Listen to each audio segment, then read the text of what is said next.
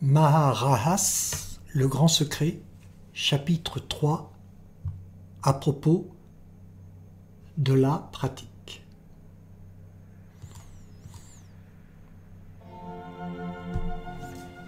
Vraie méditation et dédication à Dieu, observance assidue sont le prix à payer pour votre liberté, pour enfin dire adieu à la souffrance et à l'unité s'éveiller.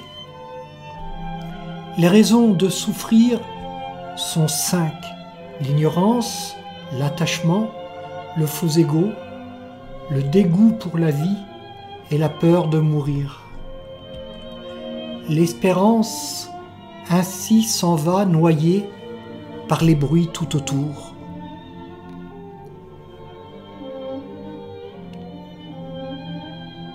La naissance vient du rêve, de ne rien faire, d'une vie ténue où l'existence s'endort. Et alors, vous prenez le monde pour l'enfer, un tissu grossier pour de la soie cousue d'or.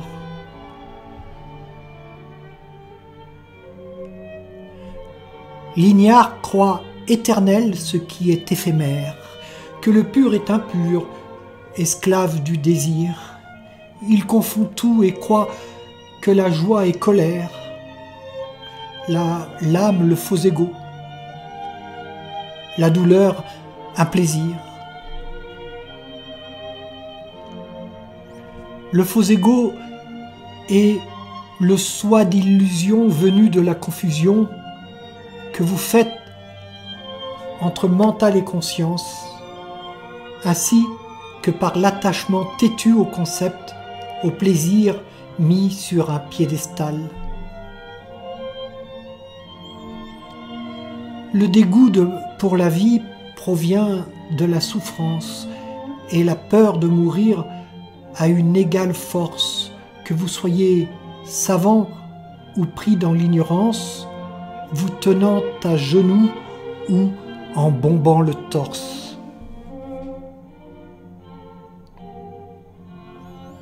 Mais la souffrance peut toujours être évitée en retrouvant en vous de la cause première la pleine conscience et la luminosité. La méditation vous fera voir la lumière. La source du karma est dans les cinq causes. Rapides ou tardives seront les conséquences, selon comment votre conscience vous dispose, est-ce que vous aurez fait de votre existence? Tant que la racine du karma existe, les fruits de vos actes seront bons ou mauvais. La joie, le plaisir, la douleur coexistent selon que vos actes seront bons ou mauvais. La juste vue donne à celui qui la possède la certitude que la maya, l'apparence, comme la masse des résidus qui obsèdent l'esprit tourmenté, sont la source des souffrances. La souffrance à venir peut toujours s'éviter. L'identification à l'illusion en est la cause première et vous voilà invité à profiter enfin de la grâce donnée. Le monde est le terrain de jeu des trois essences. Elles sont au cœur de tout ce qui se décompose. Les éléments de la création et l'essence de la libération peuvent être la cause. À différents niveaux, ces trois essences opèrent, grossier, subtil, causal et non manifesté, afin qu'un jour l'enfant puisse retrouver son Père, c'est le but de sa vie, sa raison d'exister.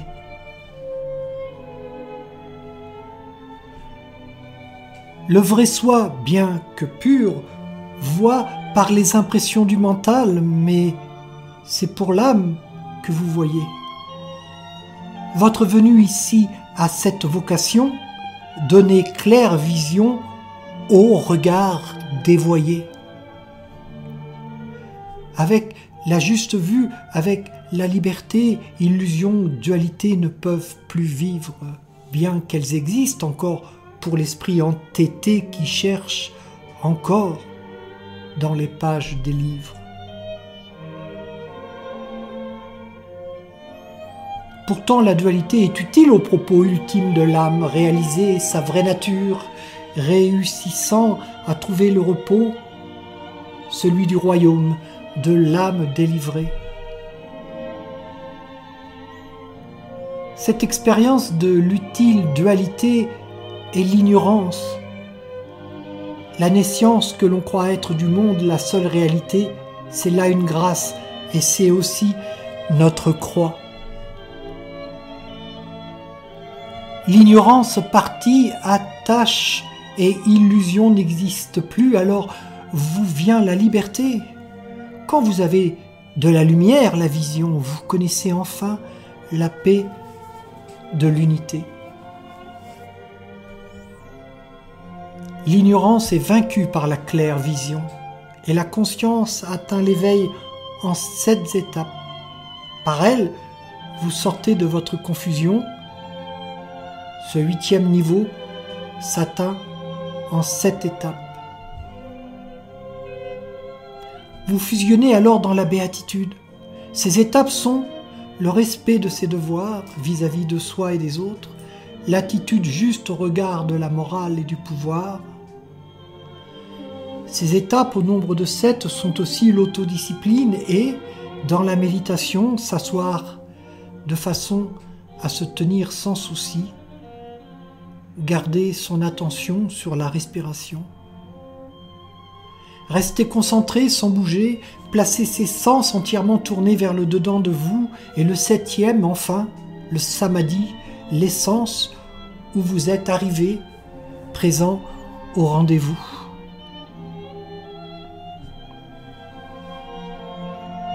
La non-violence et puis la véracité, comme l'intégrité et le désintéressement, la tempérance pour les bêtes et les hommes sont des obligations à suivre absolument. Ces règles de vie, vous devez les observer sans condition de lieu ni de niveau social, que l'on vous serve ou que ce soit vous qui serviez. Pour les enfants de Dieu, c'est un devoir filial. Et les devoirs vis-à-vis de vous-même, comme la pureté et le contentement, et puis l'honnêteté, manière d'emblème, la sérénité et l'ardeur également. Il y a encore la foi éclairée ainsi que la dévotion et la détermination, la propreté et la sobriété aussi, la connaissance vraie et la dédication. Si vous ne pouvez pas sortir de vos concepts, cherchez à vous tourner ailleurs vers le contraire. Celui qui veut la paix les refuse et accepte de rester dans l'instant sans se laisser distraire.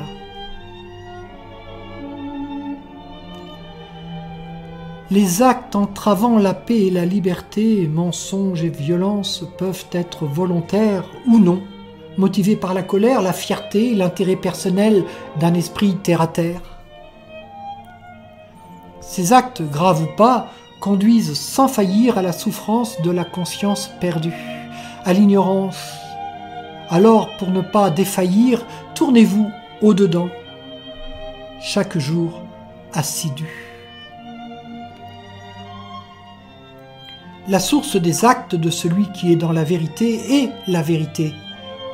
Et pour lui, la présence de l'un est en tout évidente. Dans ce qui est éteint, comme dans ce qui lui. Pour celui qui n'a plus besoin de posséder le joyau est présent pleinement comme pour le vertueux, ainsi, par son amour obsédé, avec ténacité, il reste en ce séjour.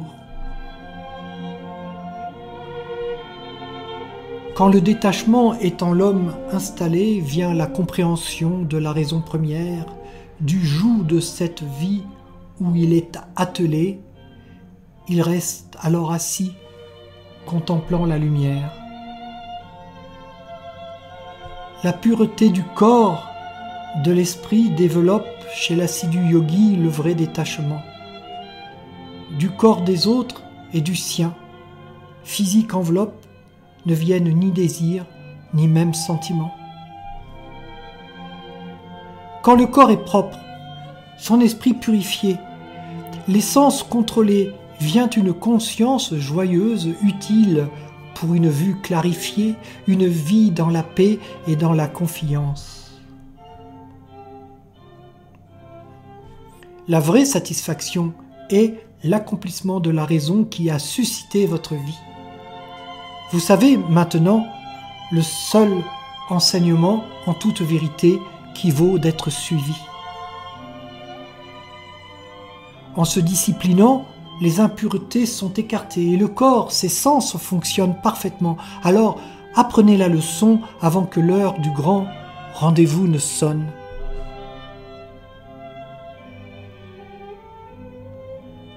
La communion avec le Dieu que vous aimez se fait à force de vous rendre à l'intérieur et vous serez libre en y restant enfermé car cet intérieur-là ouvre sur l'extérieur. La dévotion à Dieu peut seule vous conduire à l'extase parfaite dans la conscience de la béatitude. Vous pouvez vous réjouir, le jour viendra où vous cesserez d'être deux. En méditation, la position doit être tenue facilement et agréablement. Quand vous ne bougez pas même d'un millimètre, vous connaissez enfin le vrai contentement. Cette maîtrise fait que vous êtes libre, que vous ne subissez plus la dualité, bien installé dans un parfait équilibre en toute conscience de la réalité. Alors, votre souffle semble venir du ciel, votre respiration devient lente et subtile, semblant commencer et se terminer hors d'elle. Vous baignez en elle, restant bien immobile. Et quatrièmement, la notion de souffle disparaît alors est retiré le voile cachant la vérité, tout ce qui camoufle la lumière, et vient le bonheur dans l'exal. Votre mental peut enfin se concentrer. Vous ne percevez plus la dualité unie à l'essence de tout. Votre conscience entrer en béatitude, se fond dans l'harmonie.